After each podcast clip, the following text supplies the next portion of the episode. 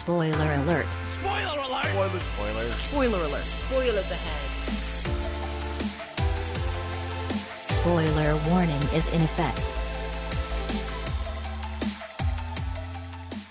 Willkommen zur 31. Folge von Spoiler Alert. Warum grinst du so, Markus? Es ist die 32. Folge. 32. Folge, vielleicht deswegen, äh, von Spoiler Alert. Willkommen zurück.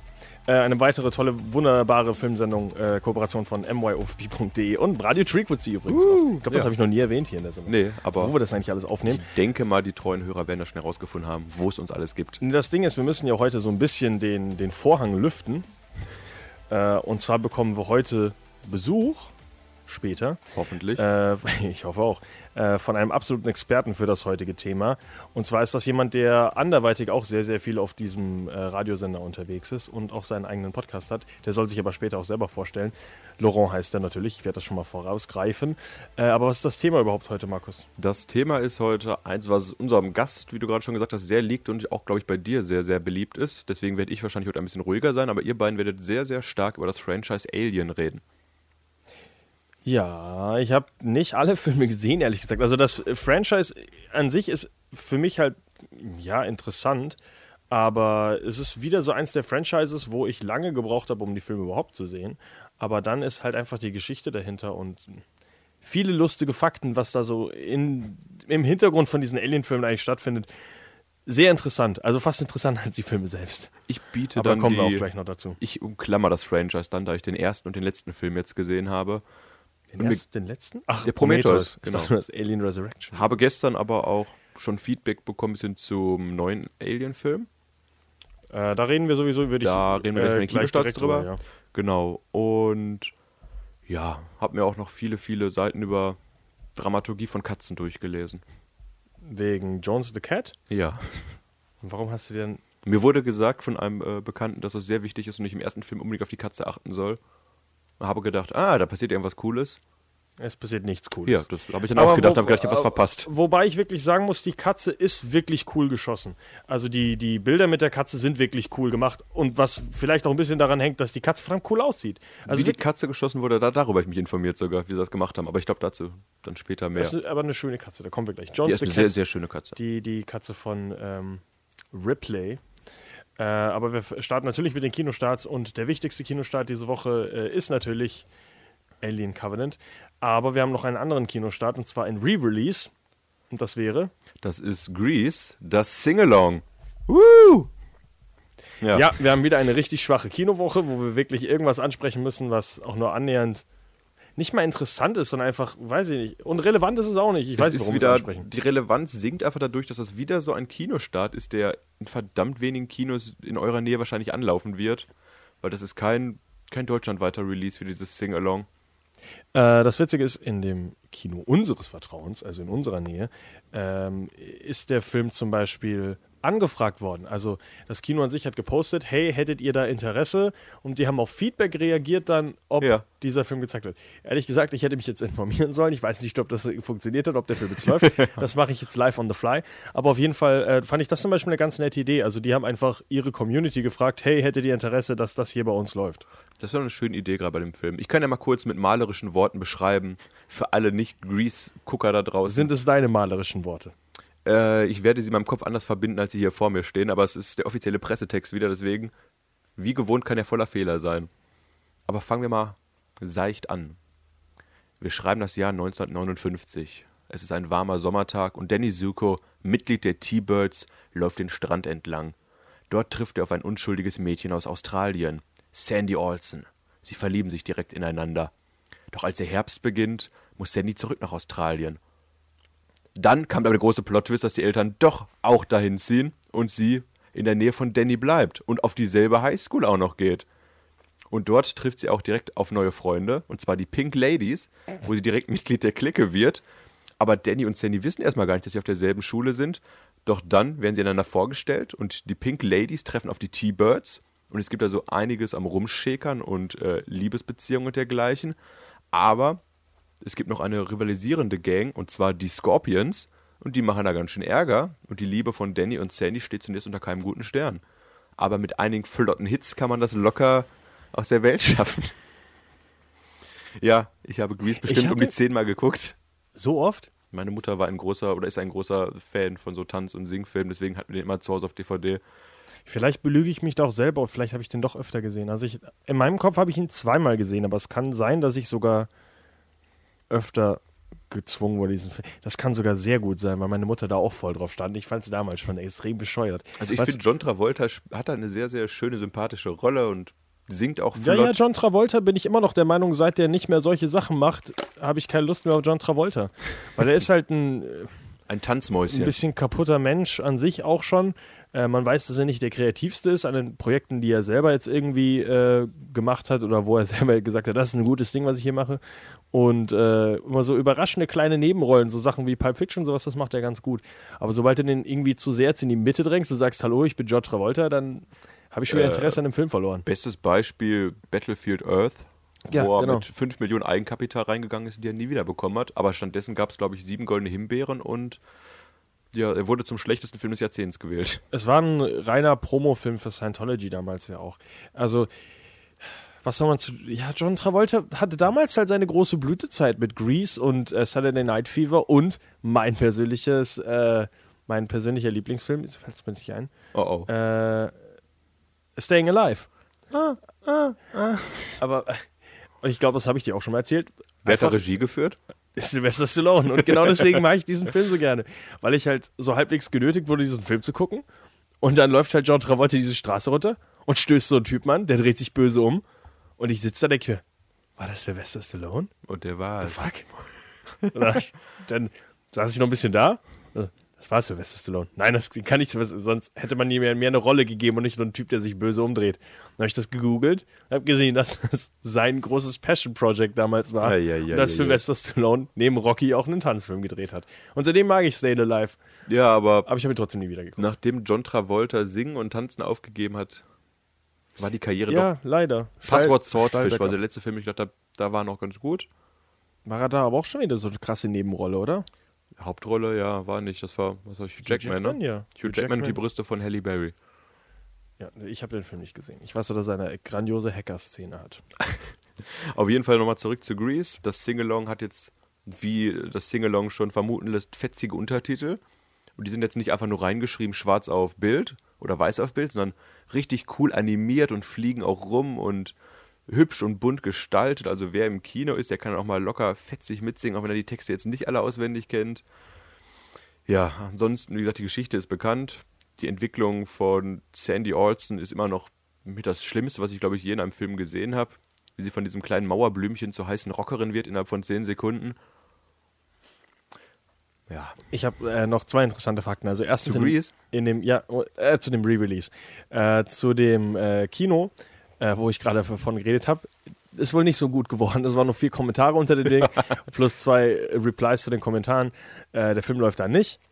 Und zweitens, was glaubst du denn, wann der Film in Amerika rausgekommen ist? Also das Re-Release jetzt. das Re-Release, wenn du so fragst, 2014. 2010. Ja, ja, ja. Also hat man so lange gebraucht, dieses absolute Riesen-Franchise, was jeder gesagt hat, das brauchen wir als Singalong nochmal, als Re-Release in unseren Kinos, hat man sich echt sieben Jahre Zeit gelassen, diese Untertitel nochmal auf, auf Deutsch zu übersetzen.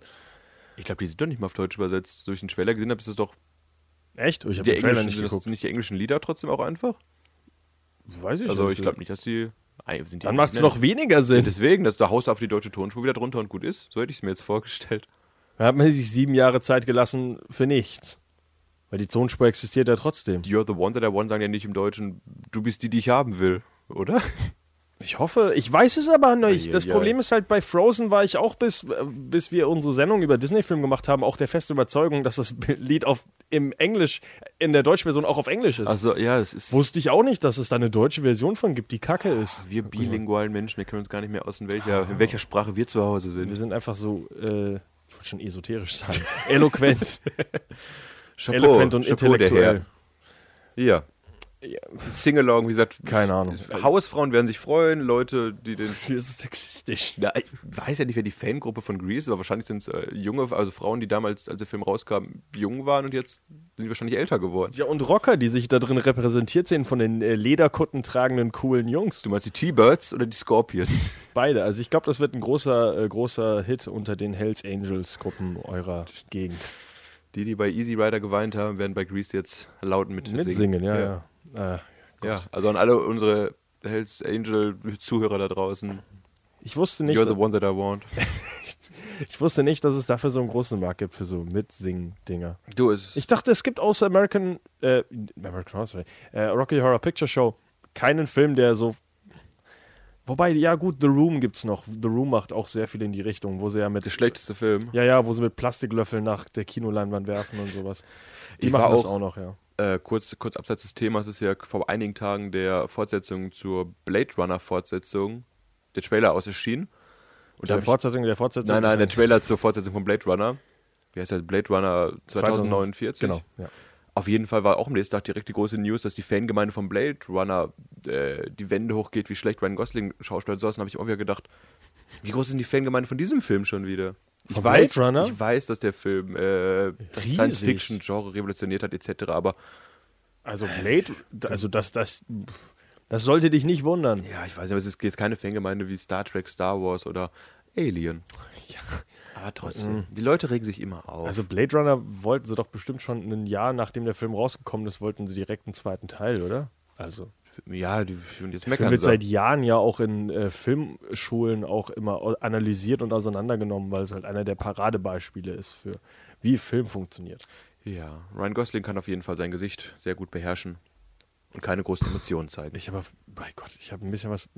Ich habe den ersten Blade Runner ehrlich gesagt immer noch nicht gesehen, den muss ich auch dringend noch nachholen.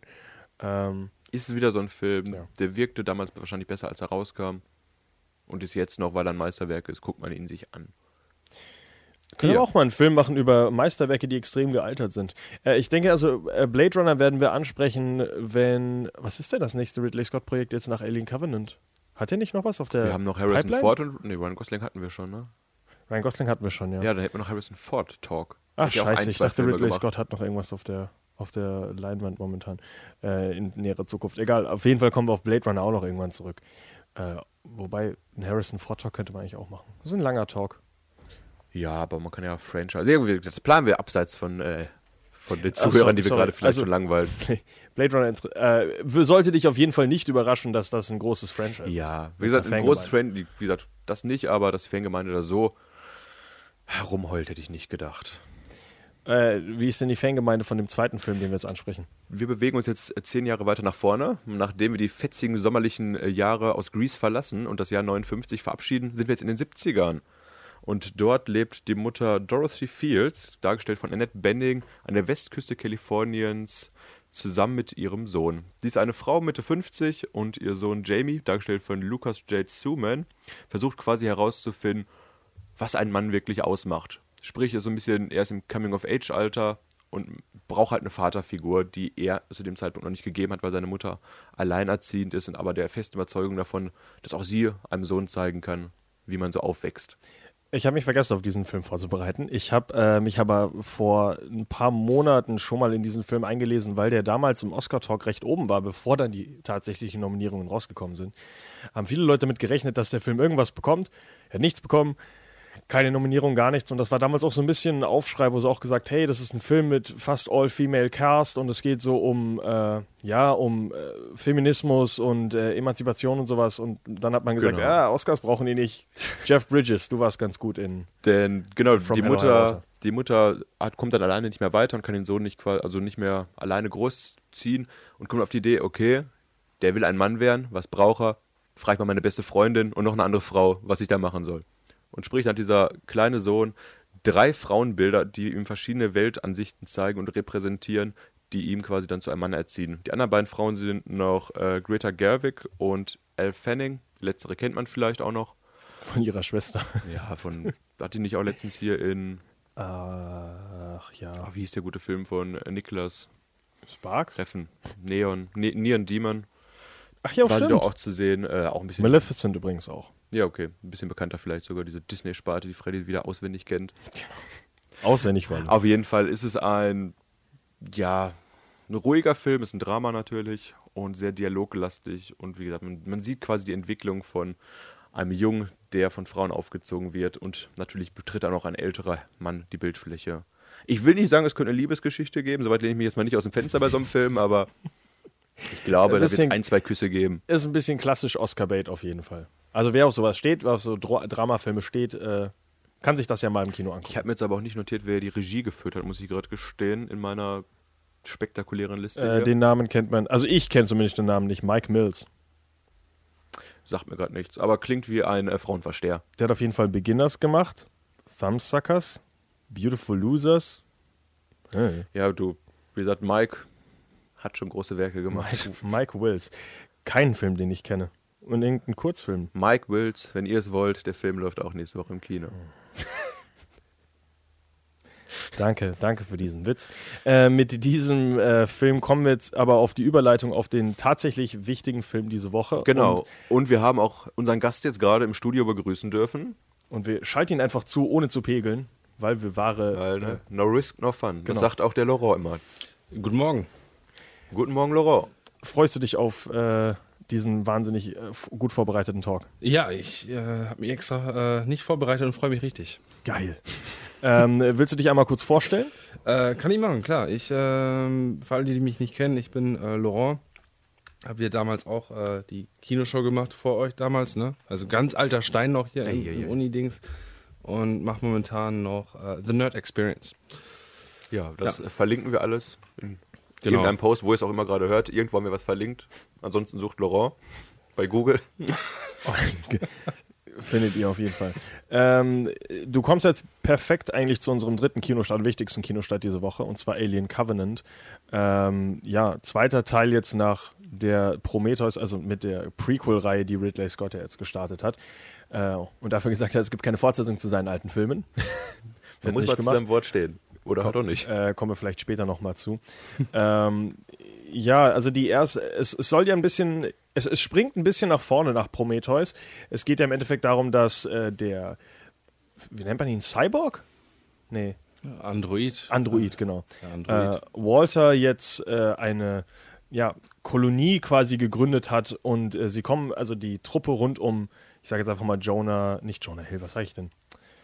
Ah, jetzt fällt mir der Name nicht ein. Markus, Ja, hilf mal. Michael Fassbender, Catherine Waterstone, Billy Crudup. Billy Crudup, äh, die, die Crew Billy, äh, Billy Crudup äh, reist halt zu diesem einen Planeten und äh, möchte halt diese Kolonie besuchen. Nachdem sie eigentlich auf einen anderen Planeten kommen, äh, reisen wollten, sehen sie halt den, der eigentlich viel, viel besser und äh, ja, vorteilshafter für eine neue Generation von Menschen wäre. Und als sie da landen, merken sie, ah, war vielleicht doch keine so gute Idee. und versuchen wieder zu fliehen.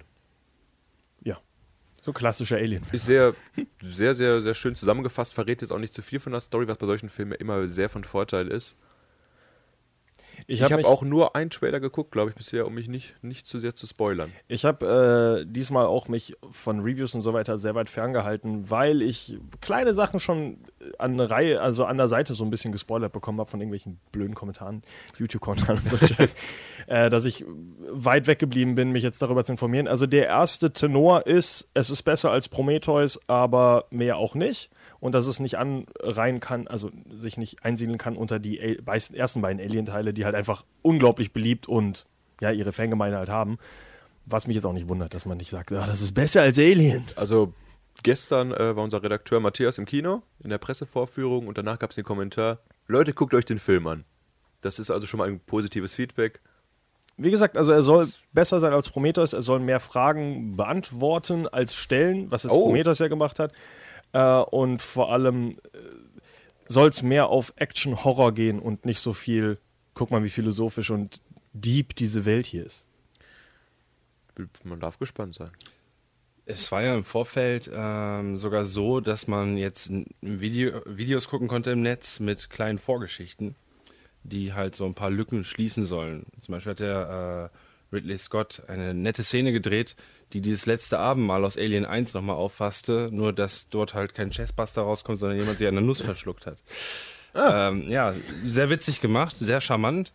Ähm, nur was ich jetzt bei diesem Film komisch finde tatsächlich ist, dass es der dritte Teil ist von der Prometheus-Trilogie und der zweite Teil, der zwischen Prometheus und Alien Covenant spielt, erst, erst gedreht wird noch. Ernsthaft? Ja, also Ridley Scott macht wieder so ein Verwirrspiel und ähm, irgendwie habe ich das Gefühl, er will einfach nur Neil Blomkamp trollen.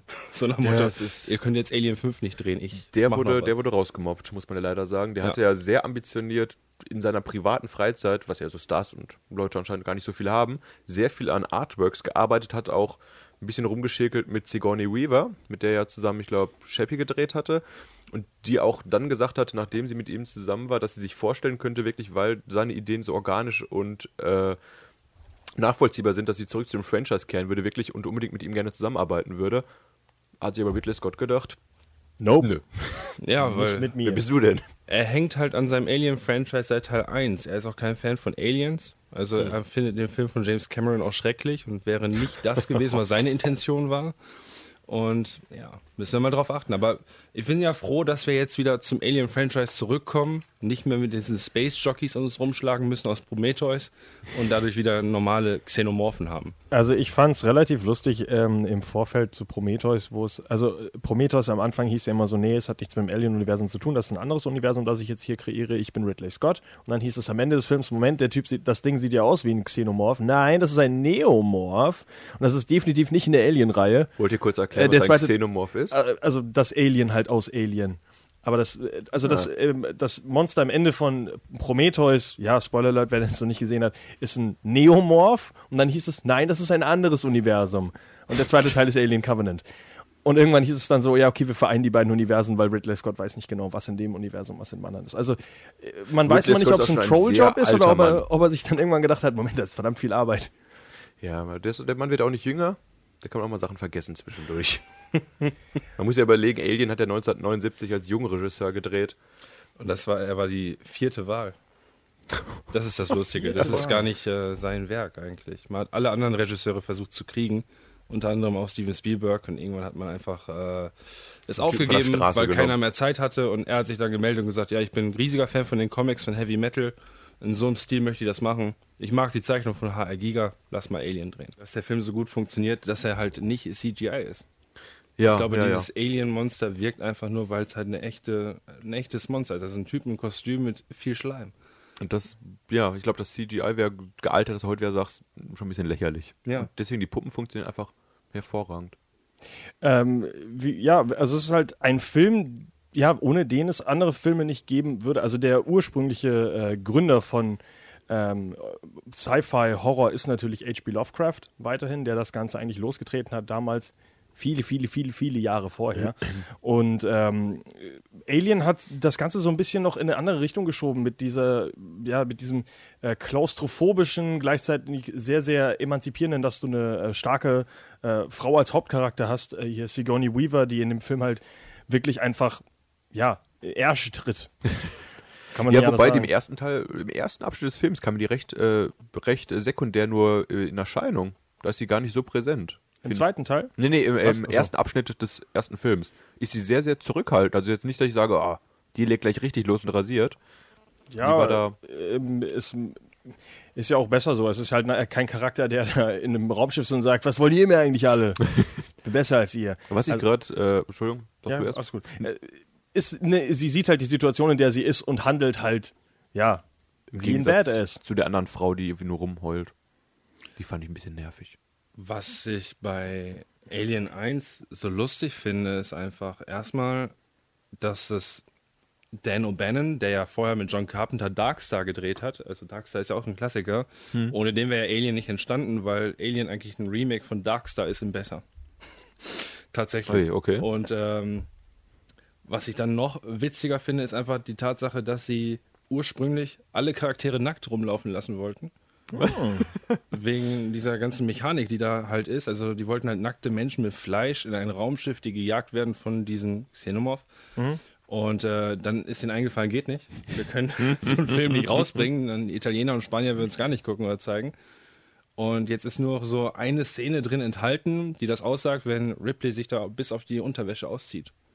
Ohne Grund auch so. Das, die Szene fiel mir auch gestern auf, wo ich gedacht habe, da halten die aber gerade ganz schön lange drauf. Ja, Bis sie dann mit dem kleinen Schlüppi und äh, weißen Top da irgendwie sich bettfertig macht. Das ist mega witzig, ne? dass sie das noch drin gelassen haben. Also, dass dieser Ansatz, den sie von Anfang an hatten, drinne ist. Das ist sowieso ein ganz sexueller Film. Es ist ein extrem sexueller Film. Also Ja. es ist ja auch der, die ganze Idee hinter den Facehuggern und so weiter ist ja alles sehr, sehr viel auf Vergewaltigung und non-consensual Sex und einfach die Idee, dass, also ja, also es geht sehr, sehr viel um, du wirst also äh, wirklich besamt befruchtet mit irgendeinem Tier, das in dir dann wächst und dich umbringt, wenn es dich verlässt. Also es sind sehr, sehr viele kranke äh, Metaphern und Ideen dahinter, was ja auch die Idee war, wo sie dann auch gesagt haben, sie haben am Anfang zum Beispiel darüber nachgedacht, den Facehugger auf eine Frau zu setzen, aber sie fanden das doch viel, viel, ja, also sie dachten dann, dass vielleicht manche Zuschauer das nicht so hart sehen wie bei einem Mann, was vielleicht sexistisch ist, aber was wahrscheinlich zu der Zeit wirklich stimmt. Auf den Gedanken kam ich gestern gar nicht beim Gucken, dass das so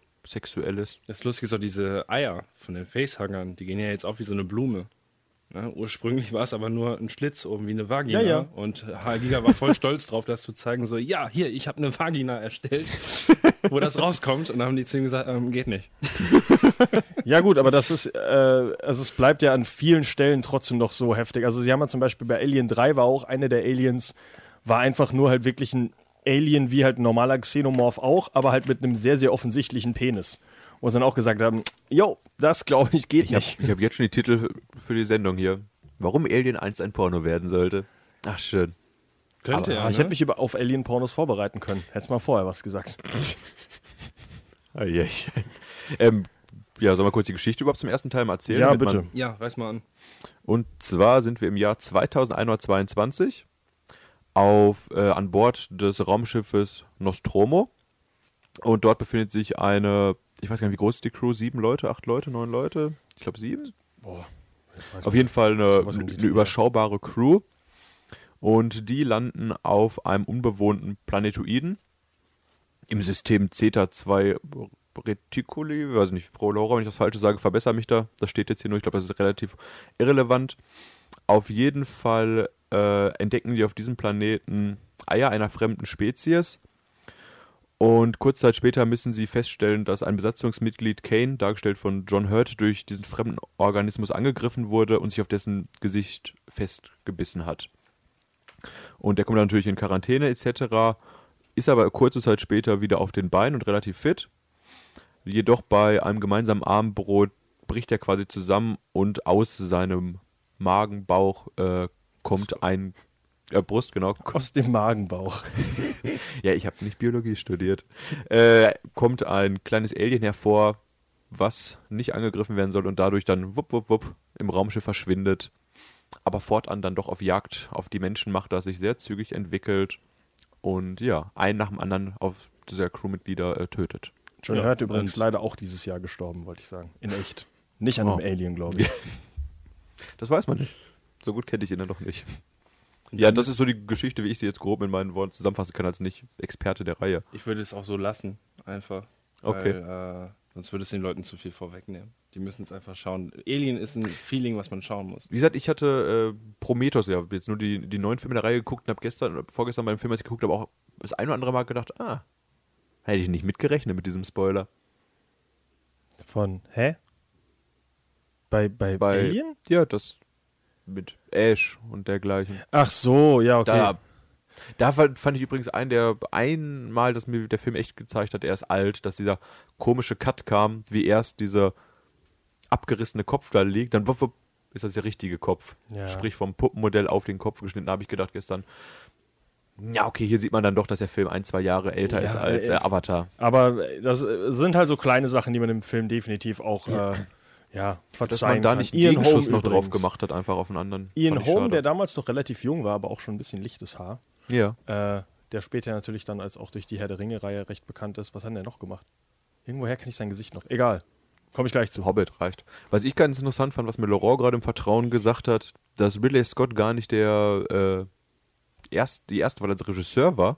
Weil in meinem Kopf war das so, dass ich habe äh, Ridley Scott mit der Reihe mal so verbunden, dass das quasi so sein eigenes Kind ist, was er mit großgezogen hat. Das ist aber gar nicht so, hast du gesagt, nee, ne? nee, nee, ist nicht so. Ähm, tatsächlich ist es das Baby von Dan O'Bannon, der Okay. das Drehbuch halt als Starbeast abgegeben hatte und Walter Hill zufällig, Walter Hill kennt man ja von nur 48 Stunden zum Beispiel, Ah, okay. oder Driver, äh, und der hat das Drehbuch gekriegt und sollte es eigentlich machen. Aber hat sich gedacht, na, ich kann das nicht, ich habe mit Science Fiction nichts am Hut und Star Wars war gerade total erfolgreich. Und dann haben sie halt einen Regisseur gesucht. Und ähm, alle sind abgesprungen. Steven Spielberg konnte zu dem Zeitpunkt nicht, weil er was anderes gedreht hatte, nämlich Indiana Jones. Auch erfolgreich geworden. Genau. Ja, und dann äh, hat man irgendwann dieses Drehbuch einfach ja, öffentlich ausgelegt, sozusagen. Also es gab ein- eine Möglichkeit für Regisseure, sich zu melden auf dieses Drehbuch. Und dann Ridley Scott irgendwann davon erfahren, hat er angerufen, gesagt, gibt's das noch? Haben die gesagt, ja, gibt es noch. Und dann hat er sich ans Werk gemacht. Krass. Ja. Hätte ich, hatte ich zum Beispiel gar nicht auf dem Schirm. Fand ich aber dann äh, umso beachtlicher, wie er sich dann quasi mit diesem fremden Stoff vertraut gemacht hat und bis heute nie wieder losgelassen hat, muss man ja sagen. Er hängt dran fest, ne? Aber ich kann es Ja. auch verstehen. Wie also, ein Facehugger. Ja. um es mit den Alien-Worten zu sagen. Ich glaube auch der einzige Hauptdarsteller aus diesem Film, der wirklich ähm, für mich noch ein, ein Prequel oder ein Sequel kriegen muss, Ja. ne? Oder einen eigenen Film, ist Jones. Wer war Jones nochmal? Jones ist Die die, Katze. Katze. Ach, die, ja, auf die habe ich mich auch noch vorbereitet, so gut. Ja, ich habe gestern, vorgestern noch äh, extra längere Artikel drüber gelesen, über die Dramaturgie der Katze, wie gut die in diesem Film agiert und dass die halt immer wieder auch warnt, etc., durch ihr Verhalten und dergleichen. Habe mir auch durchgelesen, es gibt ja diese eine Szene, wo dieser Mechaniker, dessen Namen ich leider nicht kenne, die Katze sucht durch einer 5-Minuten-Sequenz im ganzen Raumschiff und dann diese Katze in dieser äh, Ecke findet und dann zieht die sich ja zurück und erschreckt sich so. Dass da Ridley Scott wirklich einen Karton hingestellt hat mit einem Hund drin und dann dieses Brett hochgezogen hat in dem Moment und die Katze dann äh, zurückgezuckt ist. Ja, James Cameron im zweiten Teil hat äh, anstatt einem Hund eine Katze dafür genommen, um die Katze auch zu erschrecken. Aber Fall Katze mit diese der- Katzenszene, wie intensiv man James mit einer Katze. Dramaturgie erzeugen kann, das fand ich schon, äh, das fand ich beachtlich wirklich. James Cameron bricht da absolut Protokoll und nimmt Katzen, um Katzen zu Ja, erschrecken. das ist äh, Krass. der Cat Dog gedreht, ne? Nur mit Katzen. Äh, ja, James Cameron übrigens natürlich auch jemand, der seine eigenen Franchises, äh, vor allem Terminator natürlich, sehr, sehr lieb hat und auch immer sagt, alle Filme, die nach meinen kamen, sind scheiße. Bis auf Terminator Genesis, bis dann alle sagen, James Cameron, der Film war auch scheiße. Ne? Oh, da habe ich nicht was anderes gesagt. Guck Avatar. Guckt alle meinen Avatar. Ja. Und äh, ja, James Cameron hat nämlich nach Ridley Scott natürlich diese Reihe dann übernommen, um mal diesen Ich habe gerade die ganze Zeit mich gefragt, warum redest du so viel über James Cameron? Den zweiten Film habe ich ja leider noch nicht gesehen. Richtig. Äh, Aliens ist ein, ist ja ein großer Bruch eigentlich zum ersten Teil, weil während Alien 1 ja sehr, sehr viel Richtung Horror und Klaustrophobie und ja, Angst geht, ist Aliens doch mehr wirklich eigentlich ein Actionfilm. Ja, ja, doch. Also ich kann mal gerade erstmal nochmal grob die Handlung abschlagen von. Aliens. Ähm, Ridley, äh, Ripley ist ja äh, Klasse, ein klassischer Alien-Fehler. genau. Äh, nee, Ripley ist ja in ihrem äh, Kälteschlaf, also ne, Hyperschlaf, äh, unterwegs und ähm, ja, wird dann wieder geweckt. Sozusagen, sie wird aufgedeckt und dann wieder äh, geweckt äh, von der Wayland Yutani Corporation. Und die sagen dann, ähm, ja, pass auf, es gibt jetzt äh, auf dem Planeten, wo ihr damals diese Alien-Eier hattet, äh, LV421, so heißt der Planet, ist jetzt eine Kolonie gewesen. Die sollten irgendwie Kohle anbauen. Und ähm, ja, auf jeden Fall meldet sich keiner mehr da unten in der Kolonie. Und sie weiß, was da unten abgeht, weil sie ja aus dem ersten Teil diese Eier hatte. Und sie wird dann mit Marines von der USS Sulaco zusammen runtergeschickt, um eine Erkundungstour zu machen. Und stellt dann fest, dass da unten die Hölle ausgebrochen ist. Weil äh, sehr viele Menschen, gleich sehr viele Eier, gleich sehr viele Aliens. Und ähm, ja, kommt dann später noch zu einem fetten Endgegner.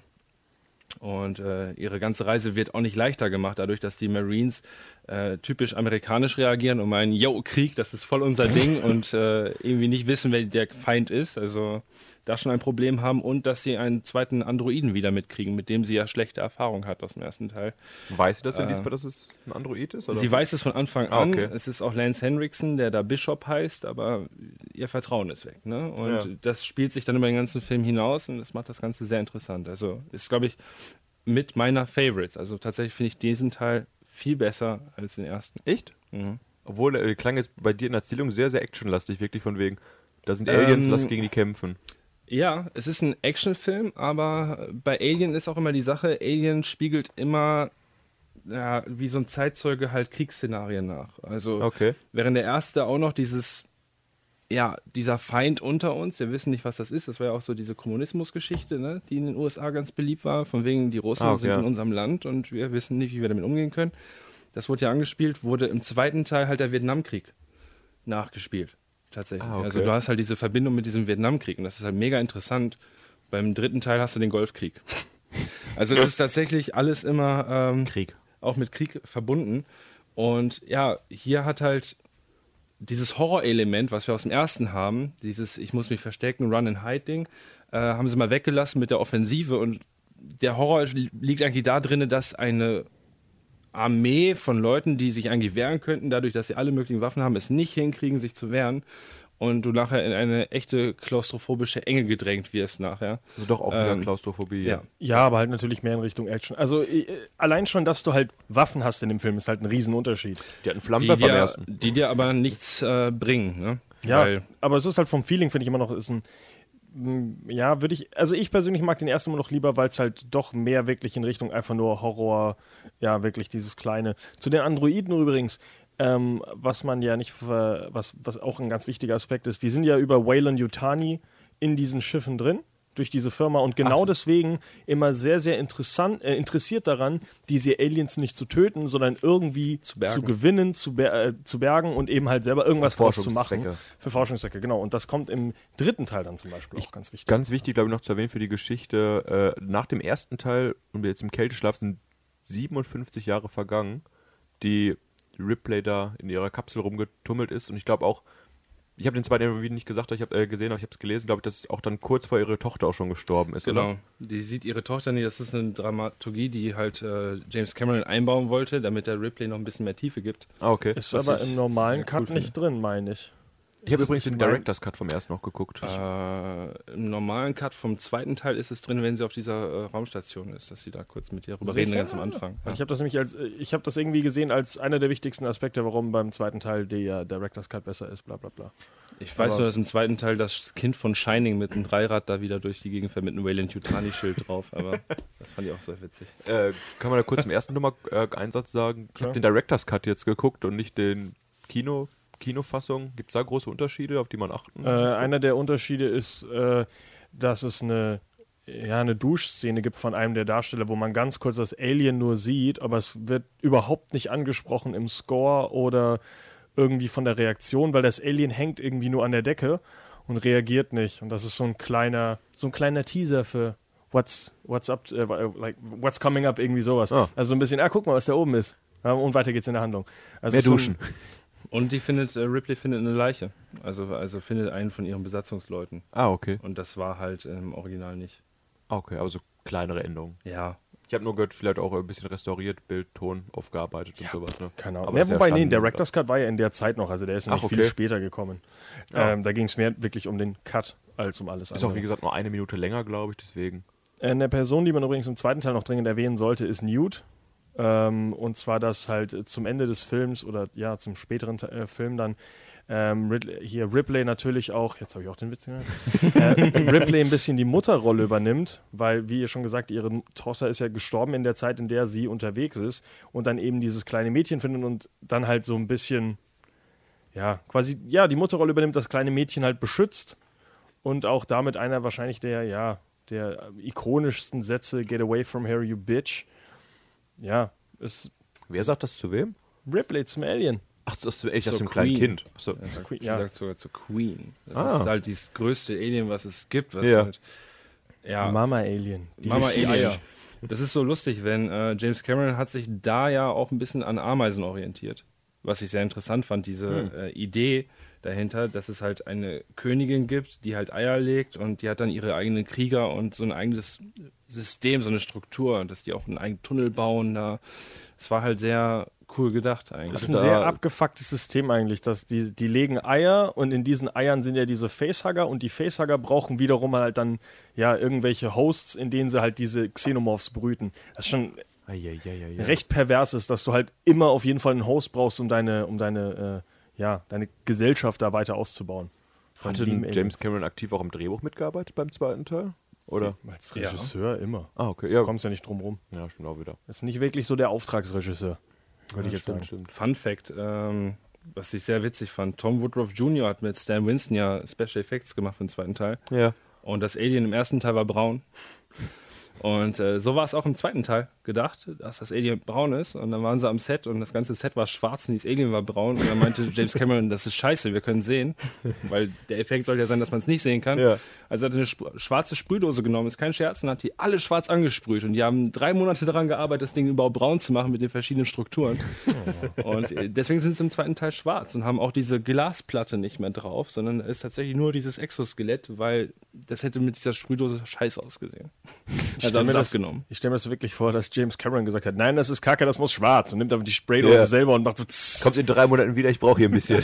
Das ist aber so lustig, weil äh, Tom Woodruff Jr. das in, also damals bei Trash Tube bei uns erklärt hatte. Also Ach, das cool. war so die, die Sache am Set, die ihn am meisten aufgeregt hat. Exklusive. Fakten hier. Oh, ho, ho. War sehr Äh, cool. Irgendwas wollte ich dazu noch sagen, habe ich was vergessen? War bestimmt nicht wichtig. da, ach so, ja, genau. Ähm, nachdem wir John Hurt übrigens dieses Jahr verloren haben, haben wir auch Bill Paxton verloren. Und der war in Teil 2. Ja. Hat auch einen lustigen Satz. Was sagt ihr nochmal? Game over, Game over. man. Game Der Satz, over. der seiner Aussage nach äh, improvisiert war, auch komplett. ja, so klingt er auch. We all gonna Weil die. er wirklich Angst hat und nicht weiß, was er in diesem Set macht. Ja, kommen wir von zwei grandiosen Filmen zu Alien 3. Äh, der Debüt, ja, Debütfilm von David Fincher, ja, äh, der ja heutzutage ein bisschen bekannter und erfolgreicher geworden ist. Der hat ein, Trotz diesem Film. Filme gemacht, die man kennt. Aber Alien 3 ist ja so wirklich das Paradebeispiel für, warum Produktionsfirmen, warum, ja, also Filmcorporations so einen, so ein Franchise und einen Film einfach komplett kaputt machen können.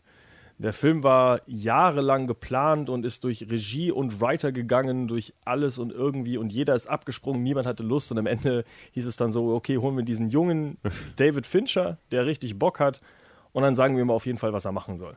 Das ist schade, weil der erste Film ist ja, wie Leroy gerade gesagt hat, ähnlich äh, vonstatten gegangen, aber daraus ist halt ein Meisterwerk geworden. Ist ja das Interessante, weil äh, viele Leute analysieren halt Alien 3 heutzutage vor allem mit dem Aspekt von der Hintergrundgeschichte und warum das alles kaputt ist und überhaupt nichts funktioniert hat, während das halt bei Alien 1 sehr gut funktioniert hat. Also man weiß es halt vorher nie so wirklich. Alien 3 hat ein, ein größeres Problem einfach. Dass äh, Fincher von vornherein ähm, ja, sich von diesem Genre lösen wollte und gesagt hat, ja, ich scheiße jetzt mal auf die Charaktere, die es gab im, im zweiten Teil, versuche die meisten auch loszuwerden und konzentriere mich auf Ripley. Und das war ein großer Fehler. Weil er dadurch Das- halt dieses Genre einfach komplett zunichte macht. Das Also- war ja aber nicht sein Ding. Also es gab ja vorher Writer, die zum Beispiel auch Ripley komplett aus dem Ding rausgeschrieben Gab's haben. auch, ja. Und dann haben die, hat die Filmproduktion, also die, die Leute, die das Geld im Endeffekt haben, haben gesagt, wenn keine Ripley in diesem Film ist, wird der Film nicht produziert. Ei. Und haben dann eben zwei Drehbücher, glaube ich, komplett einfach weggeschmissen quasi. Es gab übrigens auch ein Drehbuch, äh, wo sich alle Aliens zusammen zu einem Riesen-Alien zusammensetzen und wie äh, zum Beispiel Matrix 3 auch diesen, diesen großen Agent Smith, der sich da aus Schrott Ja. zusammensetzt und ein großes Alien machen. Transformers-mäßig. Ja. Nee, Power Ranger, Mega-Sort-Alien. Ja, genau, sowas. Also das Geile ist ja, Neil Blumkamp hatten wir ja vorhin einmal erwähnt, Ja. hätte jetzt Alien 5 gemacht, der spielt nach Alien 2 und hat halt Hicks weiterhin dabei als Michael Bean mit einem halben verhetzten Gesicht und äh, Ripley und das war eigentlich auch das Ausgangsmaterial, mit dem Fincher tatsächlich arbeiten sollte, aber nicht wollte. Ja, ja, ja. Deswegen, also, dass der Film schlecht ist, ist Fincher tatsächlich auch zum größten Teil mit selbst verschuldet. Klar, er schiebt es auf die Produktionsfirma, aber das ist nicht immer der Grund. Es ist auch schon zwei, wir haben zwei verschiedene Aliens zu sehen. Wir haben einmal im Director's Cut haben wir einen Cow-Alien, weil ein Facehugger sich auf eine Kuh setzt. Und im normalen Kinofilm haben wir einen Dog-Alien, weil sich ein Facehugger auf einen Hund setzt. Ähm, das Problem ist nur, dass im Director's Cut, obwohl wir am Anfang eine Kuh haben, wird es später trotzdem das Dog-Alien. Da, da passt was nicht. Ernsthaft? ja. Also ich weiß, dass äh, David Fincher halt äh, sehr, sehr, also die Aspekte von einem Puma und von einem Raubtier irgendwie mehr einbauen wollte in dieses, also weniger eine Kuh. dieses Aufrechtstehen. Ja, so klassische Kuh. Cool, das ist ein bekannte Raubtier. Nein, einfach nur von der Bewegung meine ich das Xenomorphs. Also nicht jetzt, er hat Okay. nicht gesagt, hol ein Raubtier auf dieses, auf dieses Schiff, damit ein Alien das beißen kann. Der meint halt einfach, dieses Alien sollte sich mehr bewegen wie ein Tier. Puma. Ja, und das Nicht wie eine Kuh. erstmal, guck mal, ne, so- solche Sachen und dann, wenn du überlegst, dass die halt voll die große Marketingkampagne gemacht haben, wo sogar die Videospiele rauskamen, ähnlich wie bei Robocop 3, ja. Da haben sie einfach die Videospiele direkt auf den Markt geschmissen. Ähm, sofort so, ja, Alien 3, das wird was. Man hatte dieses tolle Bild, ähm, was aussieht äh, wie so ein Delfin. Stimmt, kenne ich. Ja, und ähm, ja, nachher waren die Leute eigentlich total enttäuscht, weil keiner konnte was damit anfangen. Und es war einfach nicht mehr, es war nicht mehr Alien im Ursprung. Also es war komplett weg. Was bei Cameron schon einigermaßen wegkam, war jetzt komplett vernichten. Ähm, zwei Sachen zum Beispiel zu den Scripts noch. Eine der Scripts, die damals entstanden sind, war äh, eine Idee, dass die Aliens auf die Erde kommen auch. Äh, und zwar, was dann wohl, was dann auch direkt gesagt wurde, nein, wollen wir nicht, denn wer will Aliens auf der Welt, auf der Erde sehen? Die Antwort ist eigentlich jeder. Ich wollte gerade sagen, das, ist, das ist ja eine, eine Marktlücke, entdecke ich da gerade. Auf jeden Fall ähm, hat man dann gesagt, AVP nee, das, 2. das macht man nicht. ähm, und stattdessen ist aus diesem kleinen Projekt dann irgendwie Science geworden, während aus dem anderen Drehbuch, wo man gesagt hat, hey, wieso gehen wir eigentlich nicht auf den Heimatplaneten dieser Aliens und zeigen mal die Hintergrundgeschichte, wo man auch gesagt hat, niemand interessiert das. Predator? Ridley Scott hat dann gesagt, das interessiert mich doch, mache ich das. Und daraus ist ein bisschen, im Endeffekt Prometheus geworden. Ja, also es waren so Ideen, die halt damals irgendwie schon im Raum standen, wo man gesagt hat, bah, das funktioniert ja niemals. da kann man doch keinen erfolgreichen Film draus machen. Ja. Mehr Kühe. Drei war dann auch nicht so erfolgreich. Oder warum gibt es einen vierten Teil? Den vierten weil, Teil. Weil Geld. Ja, den vierten Teil hat man eigentlich gemacht aufgrund dessen, dass Fans was Gutes haben wollten, aber auch da wieder ja, mehr ins Klo griff, Ui. gegriffen haben. Aber lass erstmal von Teil 3 die Story Okay. nochmal erklären, kurz, worum es überhaupt geht, äh, Boah, bevor wir da- darauf nur rumhangen. Markus. Ich habe Teil 3 nicht geguckt, da brauche ich Laurents Hilfe. Alles klar, ja, machen wir. also wieder Ripley tatsächlich wieder in so einem tollen Schlaf, also irgendwie Die schläft ganz schön viel, die Die Frau. schläft viel und verbindet das immer so, dass sie irgendwie flüchtet, schläft und dann auf den nächsten Planeten kommt. Kommt auf einen äh, Planeten an, wo jetzt ganz viele Leute, ähm, äh, Männer gefangen gehalten werden, die Sexualstraftäter oder halt wirklich äh, schlimme, schlimme Verbrecher sind. Ja. Das heißt, so, so, ein, so ein Weltraumknast. Ne? Und da muss sie natürlich als einzige Frau wieder landen. Das macht das Ganze wieder total unangenehm, dass sie als Frau zwischen diesen ganzen sexuellen Perversen ist. Das ist hier wieder dieser Porno-Aspekt direkt. Die Genau. Männer, die Männer hätten einfach lieber noch einen Mann. Ja, blöd nur, sie hat mit ihrer Kapsel ein, ja, scheinbar einen Facehacker mitgenommen. Die passt auch nicht auf. Nee, und ähm, ja, die setzen sich dann da aus und schnappen sich entweder einen Hund oder eine Kuh, je nachdem, was ihr guckt. und äh, dann geht die Scheiße wieder von vorne los. Ne? Das heißt, ein Vieh ist da und ein Vieh radiert die Leute aus. Aber tatsächlich ist diesmal nur ein Vieh. Die Gefängnisinsassen kämpfen dann gegen? Ja, Die- ah, okay. aber die haben ja, das ist halt das Ding, die haben keine Waffen, wirklich in dem Sinne. Und ähm, Spannung kommt jetzt da gar nicht mehr auf. Also du hast auch Oh. durch dieses orangene Setting, was ich eben sagte, hast du die ganze Zeit diese Verbindung oder Assoziation mit dem Golfkrieg tatsächlich, Ja. was ja damals total großes Thema war zu der Zeit. Ähm, ich weiß nicht, ob Fincher sich da auch dachte, so, oh, ich bin jetzt total toll, ich mach das jetzt, weil Cameron hat das auch hingekriegt mit Vietnam. Ähm, dadurch geht der Film halt ein bisschen flöten und ich möchte jetzt auch nichts vorwegnehmen irgendwie von, von Spoilermäßig, das müsst ihr halt gucken. Ähm, tut ihn euch an, wenn ihr, wenn ihr Spaß dran habt, äh, wenn ihr jetzt sagt, okay, ist nicht so, muss nicht sein, reicht auch, müsst ihr nicht gucken. Müssen wir nicht was spoilern für die Story vom vierten? Nee, müssen wir nicht. Okay. Dann weiß ich nicht, wie ich den vierten Teil beschreiben soll. Also der vierte Teil ist, ist doch äh, die Wiedergeburt, oder? ja. Da würde ich als nicht äh, schauender Mensch des Films denken, da werden die Aliens wiedergeboren. Okay, ganz kurz einen wahnsinnig tollen Fakt noch zu Alien 3. Und zwar war am Anfang irgendwann Rami Hartlin äh, angedacht als Regisseur. Total unwichtiger Name. Bis auf eine Sache. Er hat den Guinness World Book Records Rekord dafür, dass er den größten Kinoflop aller Zeiten gemacht hat. Und das war die Piratenbraut. Mit Geil. 98 Milliarden, äh, Milliarden, sag ich. Ach du Scheiße, der ist, ja, 98 Millionen, äh, äh, ja, Minus gemacht. ist der aktuell noch der Rekord, oder? Das Problem ist, dass Guinness, äh, Guinness Book dann gesagt hat, das ist ein ganz schön fieser Rekord, den nehmen wir, den nehmen wir lieber aus dem Buch raus. Ja. Das wurde seitdem nur von äh, der 13. Krieger geschlagen. Mit Oh. Antonio Banderas. Also ist immer noch Teil 2, der Platz 2 offiziell. Aber den Rekord, wie gesagt, gibt es nicht mehr. Der wurde mit dem Film dann äh, in Ruhestand gesetzt. Oh. ist aber, ich war eigentlich ein schöner Rekord, also ist ein schöner Rekord, ein lustiger Rekord. Voll geil, ne? So, jetzt Alien Resurrection. wahrscheinlich nicht so. Äh, Alien Resurrection. Also was vielleicht ein bisschen was spoilert, dieser Film spielt 200 Jahre nach Alien 3 und es gibt trotzdem noch eine Ripley. Die schläft wahrscheinlich wieder so lange. Mm, Nee, tatsächlich spielt es 200 Jahre später und äh, deswegen auch die Wiedergeburt. Es geht hier um Klonen. Ah, Was ja ein ganz großes Thema war in Mitte der 90er. Ne? Gattaker und Co. Ne? Haben Ach, es ja vorgemacht. Gute Und Filme. ja, dann dachten die sich, können wir auch. Und ähm, Ah, ich ahne nichts Gutes. ja, das Problem ist nur, wenn man halt Ripley klont, hat man irgendwie auf derselben Forschungsstation auch nochmal ein paar Aliens. Und äh, gleichzeitig hat man noch eine, ja, eine Bande, die Ärger macht. Das sind so Weltraumpiraten, die zufällig auch da landen, wo gerade dieser Klon von Alien rumlungert und diese Aliens oder Pech gehabt. Xenomorphen. Ja, und das Problem ist einfach, dass die Xenomorphen sich befreien und da wieder Ärger machen. Es klingt nach Action halt. Ja. Bisschen sinnloser als die ersten Teile vielleicht. Neben Sigourney Weaver übrigens auch Winona Ryder und Ron Perlman in dem Film Oh. übrigens auch. Eigentlich ist- ist Ron Perlman ein Pirat? Ja. Nicht? Ja, perfekt. Echt? Ich dachte, das ist ihr Das ist ein Kopf- Weltraumpirat. In meinem Oh, Kopf ein passt das Weltraumpirat, das, passt auf jeden Fall. äh, und das, äh, also der äh, Regisseur ist übrigens Jean-Pierre Jeunet, der unter anderem einen Film, anderen anderen Film gemacht hat. Äh, das ist Amélie Delikatessen. und Delikatessen. Oh, ja, aber also, Delikatessen habe ich gesehen. ich meine noch der Film, der jetzt größte Spanne jetzt in die andere Richtung geht. Ähm, ja, d- der weiß auf jeden Fall, wie er schön äh, märchenhaft und dergleichen sein Szenenbild einrichtet und erzählt. aber viel wichtiger, weißt du, wer der Writer hinter diesem Film ist? James Cameron. Joss Whedon. Korrekte Mundo. Na gut, deswegen haben wir Leroy und nicht. Und das ist nämlich das große Problem. Also, was ich jetzt äh, so an den, äh, so wie ich mich mit dem Film jetzt auseinandergesetzt habe, der, das größte Problem ist anscheinend, dass Joss Whedon gesagt hat: Hey, es wäre eigentlich lustig, wenn man diesen Alien-Film ein bisschen witziger, peppiger macht und so ein bisschen lockerer. Und der Regisseur hat gesagt: Nee. Hat aber trotzdem halt sein Skript übernommen. Und dann gibt es halt anscheinend Szenen, die, wenn man sie anders filmen würde, vielleicht funktionieren würden. Weil du Ja. hast halt so, so Sachen, die äh, Serenity und sowas funktionieren mit ein bisschen Humor halt, wie Joss Whedon das halt mag.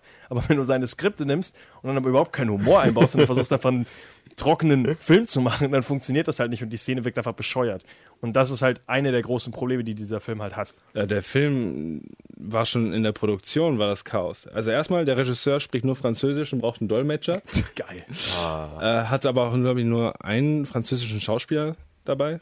Die anderen waren ja alles äh, Amis, äh, unter anderem auch Brad Dourif, also Chucky, die Stimme von Chucky spielt ja auch da Wissenschaftler. Ähm, und es basierte, das war das Ding halt auf einem Comic, weil Alien wurde in den ja, Mitte der 90er total populär, auch als Comic. Ne? Und da hat man ganz viele Geschichten von Dark Horse Comics, die haben ganz viele Aliens gemacht.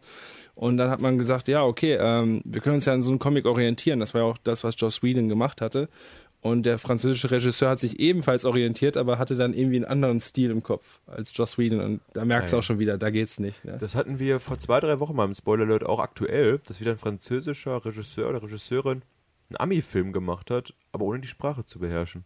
Wer, kommt denn auf so eine Idee? Also ich weiß nur, dass L war halt, äh, Ach, das war das, was wir genau, ne? der hat einen französischen Film gemacht, aber spricht halt Genau so war das. Ja. Warum? Ja, Super, ist ja ne? Nochmal. Ja, das, auf die Idee will ich doch nicht mal kommen. Ja, dein Gesicht sah gut aus. Ich Ja, habe den Text falsch gesagt. Ah, Und ja. auch hier wieder bei Alien 4, man hat halt wieder versucht, Paul. Verhoeven übrigens, Entschuldigung. Paul Verhoeven. Der hat L gemacht, obwohl er kein Französisch Oscar-Contender. Ja, der ist super, der Typ. Ich mag Paul Verhoeven. Total Recall und Robocop sind klasse. Ah, Erste Klasse, wirklich. Ist übrigens Niederländer, Also wirklich ja. auf Französisch. Nee, aber ähm, was ich sagen wollte ist, die haben jetzt für Alien Resurrection zum Beispiel wieder neue Xenomorphen einfach mal hergestellt. Ähm, weil ich glaube, diese Special Effects Firma wollte einfach zeigen, was sie alles kann. Ja. Unter anderem auch irgendwie so ein richtig hässliches Alien-Vieh. Also wenn ihr guckt, werdet ihr auch erfahren, warum es da ist. Und ich finde, es hat keine Daseinsberechtigung. Nein, hat doch nicht. Wurde da mit, mit CGI gearbeitet? Oder Ja, tatsächlich. Also wir haben ja eben über ähm, hier hinten hinter den Kulissen über so einen Wassertank gesprochen, der in dem Film verwendet wurde und ähm, ja, man hatte kein Geld halt, um irgendwelche Leute im Kostüm wie bei das, der Schrecken von Amazonas einfach mal da tauchen zu lassen. Okay. Also hat man CGI-Aliens tauchen lassen. Die sehen auch wirklich CGI aus. Schade. Also nicht gut gealtert, der Film. Nein. Ist auch tatsächlich, wie gesagt, also bei den Fans Teil 3 und Teil 4 sind so die Sachen, die man eigentlich vergessen will. Ist schade. Deswegen würde ich sagen, äh, springen wir einmal über zu einer Seitenreihe. Ich wollte gerade sagen, danach war auch erstmal, erstmal länger Pause mit der Hauptreihe, oder? Nach dem vierten Teil? Ja, ja, äh, ist ja erst 2012, glaube ich, weitergegangen mit Prometheus. War das 2012? Meine ja. Die Alien, ja, ja, die Alien-Reihe an sich ging ja weiter mit AVP, also Alien vs. Predator. Ja, Da nee, kommen da, wir da, jetzt zu, kommen genau. wir jetzt zu. Ich meine nur, dass die, also die, ähm, der Canon, also die, die Ach, der Kanon, ja. Genau. 2012 übrigens Prometheus. Also bis dahin war Pause, aber dazwischen hast du natürlich erstmal Alien vs. Predator, was auch nach einer Comicbuchvorlage ist. Aber die sind nicht so tiefgreifend, oder? Also ich habe den ersten es gesehen ist nicht davon. Canon auf jeden Fall, definitiv nicht. Also tatsächlich, Fakt ist ja, ähm, Predator 2 gab es ja damals, nach Predator 1, ne, mit Danny Ja. Glover, kennen wir alle, wo er in Los Angeles den Predator jagt. Fand ich cool. Und äh, am Ende ist er im Raumschiff und die Special Effects Crew, auch wieder um Stan Winstons Leute rum, hatten ähm, ja, irgendwann Not, dann die Trophäenwand äh, fertigzustellen von, von, ähm, Also da von hängen, Predator. Und da also hängt da hängen halt lauter Köpfe, also da hängen lauter Köpfe von irgendwelchen ähm, Wesen, die er halt so umgebracht hat und da hing, hing dann ein Alienkopf und hat sind alle ausgerastet. Was? Das ist ein Universum. Wir brauchen einen äh, Übergangsfilm, der die beiden Filme vereint. Und Also wir brauchen einen guten Regisseur, der das, das macht. Und dann hat Zufall Paul entstanden. Ja, es war eine Notlösung von 20th Century Fox, weil beides waren Monster von 20th Century Fox Ja. und die hatten halt eh die Requisiten da, haben es gemacht. Ja, und dann kam irgendwann diese Comic-Reihe raus, äh, die man als erstes gemacht hat von Dark Horse. Äh, Aliens vs. Predator, sehr erfolgreich, hatte sechs tolle Bände, kam auch hier in Deutschland auch nochmal raus. Ähm, ja, und dann nahm das alles seinen Lauf. Und dann kamen irgendwann die Videospiele, tatsächlich, diese Ego-Shooter und für Super Nintendo sogar ein Beaten Up. und äh, die Leute haben die ganze Zeit gesagt, ja, wir brauchen unbedingt einen Alien vs. Predator-Film, das ist so geil, äh, man kann dieses Genre verbinden. Ja, und dann hat man sich entschieden, das zu machen. Hätte man, glaube ich, schon Ende der 90er schon mal vorgehabt, aber stattdessen kamen dann Trading Card Games raus, ähm, wo man halt Bilder verwendet hatte von Szenen, die man testweise gedreht hatte. Und ja, dann kam die auf die wunderbare Idee, einen der Regisseure zu wählen, den man auch wieder nicht wählt, Paul W. S. Anderson. Ja, ja. Und demnach war es dann auch so ein Film. Also ähm, ja, ich denke mal, Freddy kann viel darüber sagen im AVP. Äh, der Film hat übrigens vorher, äh, der Film, äh, Paul W. S. Anderson hat vorher Event Horizon gemacht, der ja schon sehr, sehr ähnlich im Stil von Alien ist. Und hat sich aber dann doch in Alien vs. Predator natürlich mehr an den Comics orientiert und sehr viel mehr Action reingebaut. Und der Film ist sehr bescheuert, aber irgendwie auch unterhaltsam zu gucken. Es ist halt ein Hirn aus Action. Ja, zwei Monster bekämpfen sich und am Ende hast du ein komisches Ende-Film. Da laufen. Das Ende ist zum Beispiel auch, auch übernommen aus den Comics, aber irgendwie ganz komisch übersetzt. Ha. Ähm, ich bin, äh, Kann man das spoilern? Geguckt. Ich habe die letzten 20 Ja. Minuten des Films noch nie gesehen, weil ich eingeschlafen bin. Also das ich End- nie nachholen. das Ende ist im Endeffekt, äh, dass der Predator irgendwann sieht, okay, ich kämpfe jetzt mit den Menschen zusammen gegen die Aliens, weil die Aliens sind ja im Endeffekt die Schlimmeren, weil der Predator ist ja ein, ein Mann von Ehre, ne? Er. Der, äh, also der arbeitet, also klar bringt der Leute um und macht, was er will, aber er ist im Endeffekt ja wirklich einfach nur ein Jagdtier und wenn der äh, der hat einen Ehrenkodex und nach dem hält er sich, also nach dem lebt er halt wirklich und an den hält er sich und das ist für ihn halt das Wichtigste, während Alien halt einfach nur geboren ist, um umzubringen. Also das ist halt von ja, Die perfekte Waffe. Kreatur. Und äh, der Predator sieht dann am Ende, hey, wir sollten doch alle mal zusammenkämpfen und sieht dann die letzte ja, Menschenbraut, die da noch lebt und sagt, du Weib, kämpf mit mir. Okay, er sagt es wirklich so. Auf jeden Fall kämpfen die beiden dann zusammen gegen die letzten, äh, gegen das letzte Alien da. Äh, Küssen die sich dann am Ende? ich hoffe nicht. Sehr viele komische Zähne. Nein, tun sie natürlich nicht. Äh, die Hintergrundgeschichte übrigens, wie das Ganze dann erklärt wird, ist auf jeden Fall nicht Kanon und ich glaube, es ist, ich weiß gar nicht, ob es in den Comics auch drin ist, äh, wird ja dann erklärt, dass die Predator vor Jahren, vor Jahren irgendwann auf die Erde gekommen sind und die Menschen sich unterworfen haben und dann eben die Menschen gebraucht haben als Brutstätte für die Aliens, sich dann immer wieder Aliens gezüchtet haben, um die halt zu jagen. Ach, das wusste ich ja sogar. Ja, ja, ja, stimmt. Und das macht ihnen total viel Spaß, bis sie irgendwann sagen, ups, da sind ein bisschen viele Xenomorphs, okay, wir sind tot. Und dann jagen sie den ganzen Planeten, also nicht den ganzen Planeten, aber ihre ganze Zivilisation, ihre eigene in die Luft und töten damit die ganzen Aliens und sich selbst. Und dann finden sie halt wieder einen Predator und einen Alien im Eis. Jahre später. Also sie finden die Alien-Eier. Die finden eine Pyramide. Die Pyramide wurden gebaut ja. als, als Opfertempel für Menschen, dass die da halt von Facehuggern befruchtet werden können. Und äh, die finden im Eis mit Wayland Yutani diese Pyramide und äh, machen dann ein Loch darunter und äh, gucken, dass sie dann halt äh, diese Pyramide erkunden. Und gleichzeitig, während sie dann halt diese Pyramide äh, gefunden haben und dann Wärme ausgestrahlt wird, dadurch, dass sie sich das da angucken, äh, kommen die Preda Predators auch darauf, so, oh, auf der Erde, hier, zack, da ist wieder was, lass mal hin. Und dann- Anführer von einem wieder hier Charles Bishop Wayland, ne? Der das Geld ergibt. Genau, Lance Henriksen wieder in einem Cameo, mehr oder Ja. weniger von Aliens als Bishop, ne? Kennen Ja. wir ihn und hat da wieder ein Cameo.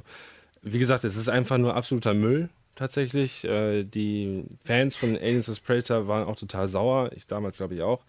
Erstmal sehen die Predators aus, als ob die auf Steroide sind. da frage ich mich auch, warum. Äh, die sahen ja im ersten und zweiten Teil nicht so aus. Und dann hat äh, Anderson nachher erklärt, ja, das sind aber jugendliche Prädatoren. Die müssen sich noch äh, ihren Titel erkämpfen. Deswegen sind die auf Steroide, weißt du? Weil das machen Jugendliche auch so. Wenn sie pumpen sagen. gehen, dann spritzen die nur. und pumpen Nicht anders sehe ich die Leute hier durch die Straße laufen. und äh, in den Comics spielt das alles natürlich im Weltall tatsächlich. Also ähm, da auch auf so einer Kolonie von Wayland Yutani, wo die halt auch wieder ähm, Kohleanbau machen. Und da spielt die Story. Und äh, das hätte das Ganze ein bisschen interessanter gemacht, als hier irgendwie zu erklären, ach ja, wir haben Pyramiden, jetzt gucken wir mal, was wir damit machen. Am Südpol. Weil Ja. Ne, weil da immer Pyramiden sind. Google Earth. Der Film wurde übrigens auch ein bisschen gehasst, weil er PG-13 war und dadurch ein bisschen nicht so brutal Ja. sein konnte. Ich würde jetzt den zweiten Teil, weil es jetzt zeitlich für mich ein bisschen knapp wird, gerade nur ganz kurz ansprechen. Äh, AVP 2 Requiem ist übrigens ab 18, aber auch nur deswegen, weil es ziemlich ekelhafte Szenen drin sind. Also ein Facehugger kommt aus einem Kind raus. äh, ein, ein, ein Facehugger setzt im Endeffekt äh, Eier in einer schwangeren Frau, wo halt dann der Xenomorph die Babys ist. Also es ist was ist denn da passiert? sehr Das- krank, sehr brutal. Äh, die Regisseure dahinter sind übrigens die Strauss Brothers, die äh, sonst noch einen Film gemacht haben, den man kennen sollte, und das ist Skyline. Einer der größten Oh. Flops, äh, die man so kennt, äh, wo man dann gesagt hat, hey, Special Effects Leute können doch bestimmt auch Filme machen. Die anderen, das können sie nicht. Ähm, es kommt übrigens ein zweiter Teil von Skyline. Ernsthaft? Nächstes Jahr, ja. Mit ich ähm, habe den Trailer noch grob vor Frank. Grillo übrigens. Also, der macht wirklich alles. Also, da hat die Reihe nicht funktioniert. Äh, AVP Requiem ist quasi ein Slasher-Film. Und äh, das Geile ist, das ist das, was, was wir meinten eben, ne? das spielt jetzt Ja. auf der Erde mit den Aliens, weil ein Predator abstürzt mit Alien-Eiern. Also es ist immer, irgend- von irgendein Trottel macht immer irgendeinen Scheiß. Es ist nicht einmal so irgendwie Wie erklärt, dass in die... echt. Ja. ne? Ich meine, es gab ja vorher Pyramiden, wo die Eier drin waren. Warum muss jetzt einer abstürzen mit den Eiern? So. Weil die Pyramiden nicht in Amerika sind. Und man Ah. braucht einen Kampf in Amerika. Und das, ja, wenn und man das Pyramiden Geilste in ist, Amerika die gefunden schicken, hätte dann, die schicken ja noch einen weiteren Predator runter, der aufräumen soll, alle Beweise vernichten soll und der heißt ja auch Wolf. Ne? Aber basierend auf den Charakter von Pulp Fiction von Harvey Keitel. Ernsthaft? Ja. Ja, ja, ja, ja, ja. Bescheuert. Das macht das Ganze noch lächerlicher. Ja. Deswegen Schön ähm, zusammengefasst. auch das vergessen. Ne? Also Genau, ich sag direkt. ja, alles nach Aliens vergessen und dann wieder mit Prometheus einsteigen. Also gibt es Genau. quasi drei gute Filme aktuell Ja. aus dem Und Franchise. da springen wir jetzt einmal hin. Prometheus 2012, das Reboot quasi, oder ja gut, ist ja kein Reboot, die alte, das alte Universum passiert immer noch. Die Vorgeschichte, jetzt wieder erzählt von Rid- Prequel. ein Prequel. Ähm, jetzt erzählt Ridley Scott die Geschichte wieder äh, mit der Hilfe von Michael Fassbender, Nomi Rapace und Guy Pearce. Ja, so richtig. Ja. Der Guy. Bekannt Erzähl aus mal, Memento. Den hast du jetzt auch gesehen. Erzähl mal die Den Geschichte. Film habe ich im Kino gesehen. Und zwar geht es doch da um ein Forscherpärchen, die weltweit sich ähm, diese Höhlenmalereien und dergleichen aus verschiedenen äh, Zeitaltern angucken und dort ein Muster erkennen, was in Wirklichkeit dann von ihnen aufgeschlüsselt wird als eine Sternkarte, aus der sie quasi eine, einen Planeten heraus entdecken, zu dem sie reisen. Auch dann wieder mit der Unterstützung des guten Bishop Wayland, wenn ich den Namen jetzt gerade richtig auf dem Schirm noch habe. Und äh, dann wird mit der Prometheus, dem Raumschiff und einem Team und den beiden Forschern auf den Weg gemacht, um quasi zu gucken, wo eigentlich diese Menschheit herkommt. Denn sie vermuten halt, dass der Planet die Geburtsstunde der Menschheit äh, die Antwort da zu finden ist. Stoßen aber auf Widerstand. Widerstand, nenne ich es mal. Nicht in Form von Aliens direkt, sondern in Form von, wie heißen diese großen Menschen? Space Jockeys? Heißen die jetzt wirklich so? Nein, die heißen Achso. nicht so. Ähm, ich, ich weiß gar nicht mehr, wie die heißen. Ich glaube Architekten. Ach, Ja, genau, ja, die Architekten, ja, ja, ja, genau. Aber es sind der Space Jockey aus halt Alien 1. Tatsächlich. Was- Genau, den habe ich sogar wiedererkannt beim äh, 1 gucken. Dieses Genau, Skelett, man hat im ersten Alien-Film einfach einen Alien dahingestellt, das hat HR Giga designt, ein Space Jockey, ähm, hatte keine weitere Funktion, war einfach da und sollte so ein bisschen Mysterien, Mysterien aufbauen. Hass, hassen Und viele Leute auch, dass da jetzt der, wirklich, ja, quasi auch der Schleier gelüftet ist, weil viele Leute gesagt haben, cool, das ist einfach ein Wesen, das geschaffen wird, nur um in diesem Schiff halt zu leben und das stirbt halt dann auch in diesem Schiff, weil es hat ja keinen anderen, keinen anderen äh, Auftrag, außer da drin zu sitzen. Und das ist halt jetzt wirklich einfach nur, das sind halt mich, äh, Mechaniker, sag ich schon, diese Architekten eben, die ja für die Erschaffung der Menschen, äh, Genau, das ist ja die Zuständig. Anfangssequenz direkt, wo man sieht, wie der, der Jesus der, der Mann, der Architekt auf die Erde kommt und quasi die Menschheit, die Geburtsstunde der Menschheit einläutet. Aber es ist ja nicht die Erde, ne? Es ist ja äh, LV221. Wie? Da, wo sie sind oder die. Äh, Da, wo der Architekt sich da Ach, guck. schmeißt. Es ist, also, eigentlich ist es Island, das wissen wir alle, aber hä? Wie? Moment. Äh, wieso ist das nicht die Erde? Ist das. es ist nicht Planet Erde, es ist halt dieser Planet, wo die auch nachher hinkommen. Also es ist Und die Menschheit ist von da auf die Erde gekommen irgendwie, oder? nee, es ist gar, da geht es gar nicht um die Menschheit. Die, die Forscher machen ja nachher nur diese Theorie, dass es halt. Ja, aber Menschheit Ridley ist. Scott hat doch sel äh, sagt ja selber, dass, äh, dass er das ja so sieht, dass die Menschheit damals gegründet wurde, dadurch, dass eben diese Architekten auf die Erde gekommen sind und dann eben irgendjemanden geopfert haben, der sich dann dafür diese, also, also diese Menschheit lostritt. Aber es ist nicht der Alien, den Architekt, den wir sehen, ne? Nee. Verwirrend. Es ist Genau. auch, es ist auch, äh, es ist auch, das ist so bescheuert gemacht eigentlich. Dieses Raumschiff, was wir in Prometheus sehen, ja, mit diesen tollen anderen Eiern, die da irgendwie sind, warum auch immer, das sehen irgendwie aus wie so Gefäße irgendwie, äh, aus, aus, aus Ton. Ach, die, ja. Ähm, das Raumschiff hat fast dieselbe Position wie bei Alien 1, aber es ist ein komplett anderer Planet. So, dann denkt Oh. man sich so, äh, er war besoffen oder hat er irgendwas anderes Nee, du, genommen? du siehst an vielen Stellen, dass er eben gesagt hat, hey, ich mache ein neues Universum und dann ist es am Ende einfach nur immer so mehr gemorpht in dieses Alien-Universum. Das Also- ist wie mit diesen Neoxenomorph, ne? Genau, er hat am Ende dann einfach aufgegeben, glaube ich, zu sagen, ach, scheiß drauf, ich, ich will nicht was wir Neues machen, lass Alien wieder machen. der Film 3, dann 5 und dann 4 drehen will.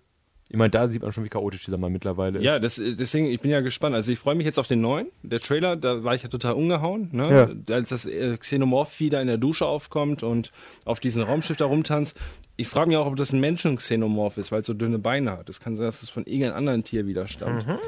Ähm, das wäre mal interessant zu wissen. Das sehen wir dann ja auch im Kino. ähm, es sei denn, irgendwie, das ist jetzt, weil es jetzt der dritte Teil ist, dass das erst im zweiten Teil geklärt wird. Dann bin ich wieder sauer. Ich wollte gerade sagen, oder einfach nie. ja. Erst in 10 Jahren beim Reboot. Aber ich bin mal gespannt. Also ich, Ich möchte mal spoilern, es gibt auch schon wieder einen neuen Morph in Alien Covenant. ha, Ah. Aber das ist nicht der auf der, auf der, äh, auf der, der seinen Kopf da in diese Scheibe schlägt. Das ist weiterhin der Xenomorph, aber es gibt schon wieder einen neuen. Mehr weiß ich und sage ich auch nicht. Aber ich kann auch nicht mehr sagen, weil mir weiß ich nicht. das war falsch rum. Okay. weiß ich, ob ich vielleicht glauben ganz, kann. ganz kurz zu Prometheus. Ähm, da ist es ja von Anfang an klar, dass Michael Fassbender ähm, mit, nicht Walter, wie heißt er denn da nochmal? Äh, Heißt er nicht Walter? ich dachte, Walter Ach, es heißt, er, heißt er erst in Einen guten Covenant. und einen bösen gibt's doch jetzt, oder? Er heißt doch erst, ich dachte, er heißt erst anders. Moment, ich muss mal gucken. Auf jeden Fall ist da ja von Anfang klar, an klar, dass er ein Android ist. Das ist jetzt kein großer Reveal irgendwann. Er ist David. David. Walter ist genau. erst in Covenant. Und ähm, wo du ja schon gesagt hast, die haben ja diese Black Goo-Flaschen, die da so rumstehen, die sie dann aufmachen und die halt gucken. Und das ist halt irgendein Gift, irgendeine Waffe, die halt diese Architekten damals benutzt haben in einem ihrer Kriege. Äh, und was ganz cool ist, er nimmt ja dann so ein bisschen was davon auf. Und äh, weil er halt ein Android ist, kann das, nicht, kann das nicht in sein System. Aber in dieser Nahaufnahme auf seinen Finger Ja. siehst du halt zum Beispiel auch, dass einfach sein Finger gebrandet ist. Also er hat halt keinen Fingerabdruck, sondern einfach dieses Wayland-Symbol mitten in seinen Fingerabdruck rein. Das ist recht cool gemacht eigentlich in so einer kleinen blöden Nahaufnahme, wo du eigentlich komplett drauf scheißen könntest. Und äh, ja, also David ist ja dann der, der sagt, hey, ich habe hier was Cooles gefunden, was alle Leute umbringen könnte. Schmeiße ich ihn mal ins Wasser und guck mal, wie der Typ darauf reagiert. ah, er stirbt. Und da war ja ur ursprünglich wohl auch die Idee, dass ähm, diese, dieses Gift die Menschen langsam zu einem Xenomorph direkt transformieren sollten. Da gibt es auch, äh, gibt sogar, glaube ich, Aufnahmen zu von, äh, von, der, von dem Kostüm, aber es gibt vor allem halt auch äh, Zeichnungen und alles. Und dann sieht der Xenomorph natürlich wieder anders aus, weil es ist halt keine, es ist keine Geburt, sondern eine, also ein Mensch, der halt komplett deformiert wird und langsam zu einem Xenomorph wird. Aber das wurde auch wieder irgendwie aufgehoben, weil ich glaube, das war auch damals, weil er eben gesagt hat, das ist ja ein anderes Universum, mach das lieber nicht, weil denken, sonst denken Leute, das ist Alien. Ja, weil ich muss auch sagen, Prometheus ist als Alien-Fan funktioniert er einfach nicht. Ähm, weil, und vielleicht ist es nur meine Meinung, aber ich glaube, die Leute denken so, Alien funktioniert für mich nur, weil ich nicht weiß, was in diesem scheiß Eiern ist. Ich brauche keine Entstehungsgeschichte, um zu wissen, wie kommen die Eier dahin, was machen die. Das nimmt mir alles weg. Weißt du, da habe ich keinen Bock mehr drauf. Dann denke ich so, oh in- toll, da habe ich eine Vorerklärung irgendwie, warum das so ist. Ein Horrorfilm oder ein düsterer Film funktioniert einfach nur durch das Unbekannte. Halloween 1 funktioniert, weil wir einfach wissen, okay, Michael hat seine Schwester abgestochen, aber wir wissen nicht mehr über Michael. Irgendwann spricht er aus und tötet wieder. Das ist das pure Böse. Und das war bei Aliens genauso. Also bei Alien 1 genauso. Da waren einfach diese Eier, da kommt ein Ding raus und man weiß nicht, was abgeht. Ja, aber bei Aliens wird das ja schon gelüftet, dass die Eier aus einer Queen kommen. Oder ist das auch, oder was meinst du jetzt? Ja, aber selbst die Queen hat ja keine Entstehungsgeschichte. Okay. Ne? Also das heißt, wir wissen nicht, wo die Dinger eigentlich überhaupt herkommen. Aber das Also weiß man ja weiß- bis jetzt auch nicht. Also es ist ja alles wieder nur Theorie und äh, Ridley Aber er versucht es ja zu erklären. Also er versucht jetzt mit Das seiner kommt Trilogie jetzt, das ja, ja. zu erklären. Und das finde ich halt irgendwie der falsche Das Ansatz. ist bei Horror immer, umso mehr man weiß, umso weniger Angst hat man. Weil um, wenn man Fantasie hat, die Fantasie ist halt schlimmer als alles, was man sehen kann. Definitiv. Boah, schön gesagt. Danke. Äh, ich mag Prometheus sehr gerne. Ich habe, äh, glaube ich sogar, weil ich habe Alien auch nachgeholt. Ich bin mir nicht sicher, ob ich Alien vor Prometheus gesehen habe. Weil das war so um die Zeit rum auf jeden Fall auch. Äh, ich mochte Prometheus einfach sehr gerne, weil es ein Film ist, der weniger einfach ein Action- oder Horrorfilm sein will, sondern er versucht halt sehr philosophisch und so ein bisschen in Richtung 2001 Space Odyssey zu sein. So, wir, wir stellen unglaublich viele Fragen und du findest mal deine Antworten. Und ja, an vielen Stellen wäre es halt nett, mal eine Antwort zu haben und nicht einfach so zu sagen, warte auf den nächsten Film, den ich irgendwann mal rausbringe, ob er jetzt Alien oder Prometheus 2 heißt. Aber diese Ansätze, die er macht, es sind sehr viele coole Sachen darin, weil du kannst den Film gucken und du bist wirklich nur am Nachdenken und findest vielleicht beim jeden Mal gucken wieder neue coole Ideen, die da im Hintergrund eingebaut wurden. Ich habe zum Beispiel, den, also nur weil ich da wieder in YouTube-Klickloch gefallen bin, wo ich einfach dann Theorien ge gelesen habe, also nicht ge geguckt habe, ähm, wo es halt auf der einen Seite darum geht, hey, die haben die, äh, diese Aliens entwickelt und benutzen die als Waffen und haben die in dem Krieg benutzt. Auf der anderen Seite gibt es wieder Theorien, wo sie sagen, die haben sie nicht entwickelt, die haben sie gefunden und sehen sie als Götter und äh, sind deswegen irgendwie immer vorsichtig, weil sie müssen diese Götter ja irgendwie im Zaum halten. Gibt es unglaublich viele Theorien und die alle, du kannst alle irgendwie begründen, weil so viele Sachen in diesem Film drin sind und den, deswegen mag ich den eigentlich sehr gerne. Ich hoffe, dass Alien Covenant das jetzt nicht alles kaputt macht und einfach nur irgendwo Antworten an die Wand schmeißt und sagt, so ist das, nimm das auf. Irgendwann wird Ridley Scott das Franchise auf jeden Fall abschließen. Der Mann ist jetzt auch schon über 80, oder? Ich meine, Oder? der ist 73 oder 73? sowas. Okay. Hat er vielleicht noch ein paar gute Jahre. Hoffen wir mal, dass es Die er filmschaffend aktiv arbeiten kann. So meinte ich das jetzt. Ich hoffe auch nur, dass er nur seine Trilogie vollständig machen kann, weil danach. Oh, Tats ähm, äh, Entschuldigung, Tatsache, er wird am 30. November diesen Jahres 80. Ah, guck mal. Dann sehe ich schon äh, am äh, 30. November unsere Themen sind. Ich sehe den äh, Neil Blumkamp schon mit den Fingern kratzend, wenn er das Franchise übernehmen kann. ja, äh, Scott hat ihn ja jetzt erstmal gesperrt. Solange Scott halt äh, die, die Hände hat an der Alien-Franchise. Er hat jetzt auch behauptet, dass äh, Danny Blumkamp überhaupt kein Drehbuch hatte, sondern nur 15 Seiten geschrieben hat. Was nicht stimmte, weil er komplett ein Scott ist Drehbuch aber ein bisschen ein Arschloch. Ja. Ja, der ist eine Zicke. Genauso wie er gesagt hat, James Camerons Film ist total blöd, den gucke ich nicht. ja. Ah, ja. Man gibt halt seine Kinder gerne aus der Hand, aber wenn andere Leute sich doch besser drum kümmern können. Ich denke, ja, also neben Alien macht er jetzt, glaube ich, auch nichts mehr. Wobei, nee, das, wobei das ist. Mann Ridley ist Scott hat 80. auch wieder 15 Sachen irgendwie. Die mache ich auch noch und die mache ich auch noch. Und Der hat aber auch eine. Produktionsfirma, ne? Das auch. Assassin's Creed war ja auch eine Produktion von ihm. Wie Ne? heißt die Firma nochmal? Äh, R. Ist das RKS oder so? Das weiß ich nicht. wahrscheinlich irgendwas mit Scott. Ridley Scott Produktionen. Ähm, was ich zum Beispiel sehr cool fand, also nur ganz kurz am Rande, war Martian, weil es so aus dem Nichts kam, wo er einfach gesagt hat, ja, den, gut, den Film, den mache ich jetzt auch. Ja. Weil irgendjemand anders, glaube ich, abgesprungen ist. Und der Film war zum Beispiel Okay. gut. Der war gut dafür, dass das wirklich so ein Projekt ist, die der irgendwie so halbärschig gemacht hat. So, was? Ja, hol mal mit Damon, drehen wir schnell. So gefühlt ist der Film ja zustande gekommen. Da war irgendwie nicht so richtig geplant und dafür ist der Film verdammt gut. Tja, und damit schließen wir mit einem falschen Film, habt ihr nichts mit der Alien-Reihe zu tun. Aber auch in diesem Weltall spielt, wo die Predators und Aliens gar nicht mehr hin wollten am Ende. Wir freuen uns, also ich freue mich auf jeden Fall sehr, sehr auf Alien Covenant. Ich hoffe, ihr auch. Ja, ich denke mal, es gibt am Ende irgendwann vielleicht in ein paar Jahren nochmal einen abschließenden Talk, nachdem das Franchise abgeschlossen ist. Vielleicht. In keine Ahnung wie vielen Jahren. Ja, ne, wir glauben an die Zukunft dieses Podcasts. Ich hoffe, dass der wirklich sein, seine Idee irgendwie zu Ende bringen kann, bevor er zu alt ist, das zu tun. Oder ihn Vater Zeit einholt. Gevatter tot.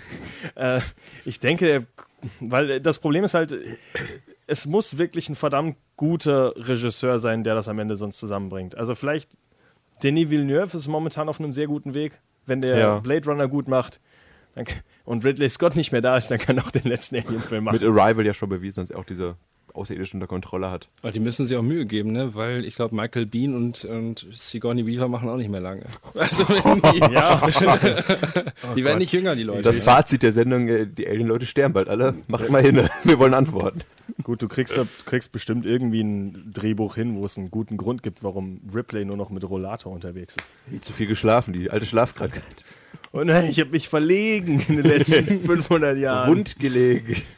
Ja, vielen Dank auf jeden Fall. Wir freuen uns auf nächste Woche und äh, wir freuen uns, wenn wir mit Laurent mal wieder zu einem anderen ja, coolen Thema danke, Sehr, sehr dass ich gerne, Gast sein durfte. Ne? Mach mal Werbung gerne noch für dich. Äh, Für mich, ja, am 1. Juli könnt ihr mal äh, euch schlau machen im Internet. Dann wird es eine Live-Sendung geben mit The Nerd Experience. Tatsächlich zwei Stunden wahrscheinlich. Mit vielen Stargästen. Wenn du da mal äh, auch attraktive Radiogäste brauchst, sag uns Bescheid. Machen wir. auch gerne Oder- zu dir. Oder jemand, der attraktiv ist. Ihr seid immer herzlich eingeladen, Leute. Dankeschön. guck mal. Wir wünschen eine wunderschöne Woche. Bis zum nächsten Mal. Ciao.